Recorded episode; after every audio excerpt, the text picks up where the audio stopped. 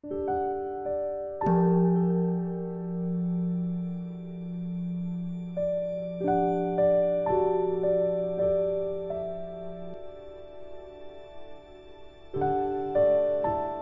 家好，很高兴又到了我们一起学习广论的时间了。这一周你们过得还好吧？有没有开心？终于学到九柱心次第了。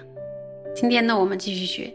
大家把广论打开，三百七十八页倒数第三行。校定本是在九十六页第二行。我们一起看原文，准备好了吧？看原文。能生此者。须微细沉调等法，随生随除而不忍受，故须第七心。生第七心，须现于诸寻思及随烦恼散乱之为过患，由有力正直于彼等上侦察令不流散，故须第五及第六心。此二即是有力正知所承办。那么呢，前前一讲我们讲过了，就是九柱心和八柱。那么说要升起第八柱心呢，就必须连微细的沉掉，这个这些等等，在升起的在刚升起的时候，就要遮除而不接纳它，就是立刻对峙嘛，就绝对不能忍受。那所以呢，这样的状态呢，就是。需要第七柱心，第七柱心的就是这样的状态，就是它的那个反应速度要很快。那么要升起第七柱心的话，就需要有力的正直，然后了知呢，由于寻思与随烦恼而散逸为过患之后，啊，深知过患之后，然后他就开始像一个哨兵一样开始侦查，侦查呢，就是不要的流散在那上面之后，所以呢。他又开始需要什么？需要第五柱心与第六柱心，因为第五柱心和第六柱心呢，就是透过有力的正直所修成的缘故。那么我们可以发现呢，为了升起专注一境的这个第八柱心，然后想要在第八柱心的时候呢，不要被沉掉影响，那之前呢，就必须对微细的沉调等随生随除而不忍受。这个“随生随除”这四个字呢，就是挺不容易，因为你为什么会知道它升起了？它刚升起来，你为什么就发现了呢？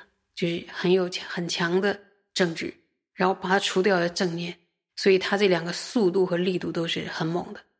所以在这个升起来，就是在沉掉等随生随除而不忍受，就必须要在升起微细沉掉的时候，当下灭除沉掉。注意，这里边还出现一个。微细沉调，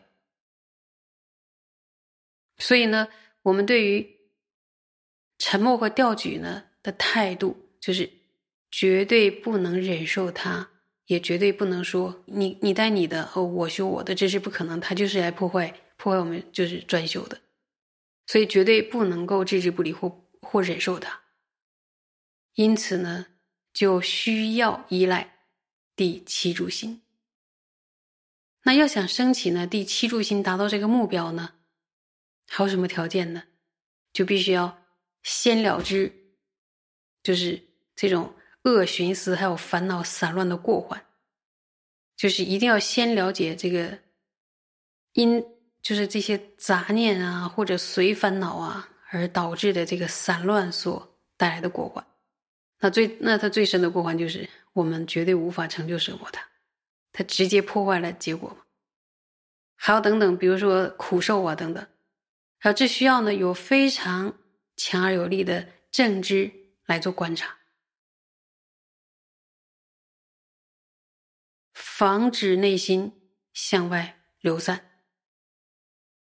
要强有力的政治的话，就到了第几柱心了呢？所以必须要先承办第五柱心与第六柱心。是不是这样？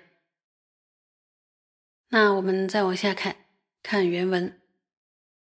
能生此者，复须散失所缘，亦即素意所缘，急需最初不从所缘散乱正念，故需第三及第四心，以此二心呢，即彼二念所成半故。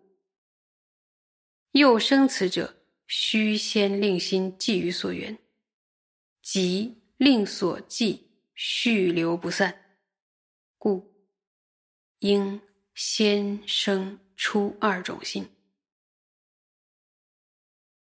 说要升起这样的心呢，也就是要升第五柱心了。又需要什么呢？又需要即使从所缘散逸，也能够快速的意念起所缘，以及呢，从最初就能够避免从所缘散逸的什么呀正念。所以呢，就需要第三柱心与第四柱心，因为第三柱心与第四柱心呢，是透过两种正念。所修成的缘故，所以呢，要升起这两种心呢，需要首先将内心安置于所缘，以及呢，使如此安置的续流不散逸。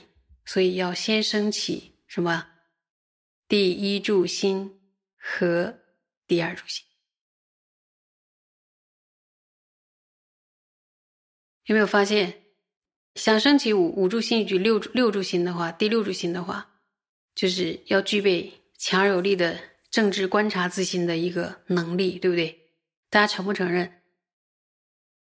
观察内心强而有力的政治的话，是一种能力，而这种能力呢，是不是可以训练出来的？所以他就必须要先通过正念，令自己的心能够安住，然后当内心散乱而离开所缘境的时候，离开所缘了，怎么办？能够立刻意念的察觉，马上就发现了，他非常机敏的。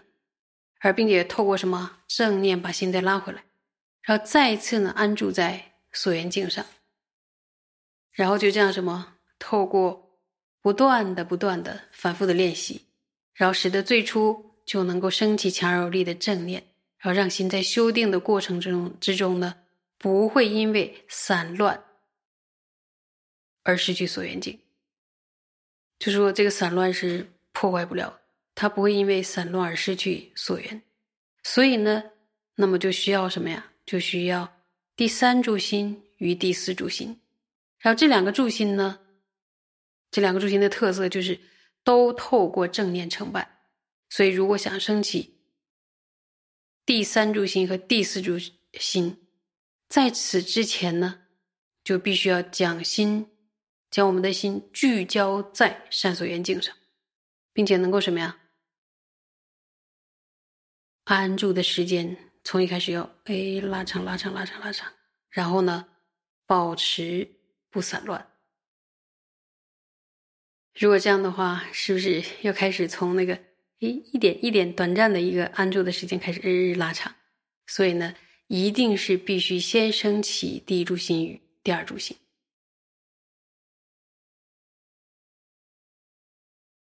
那么由此可知呢，九柱心是由。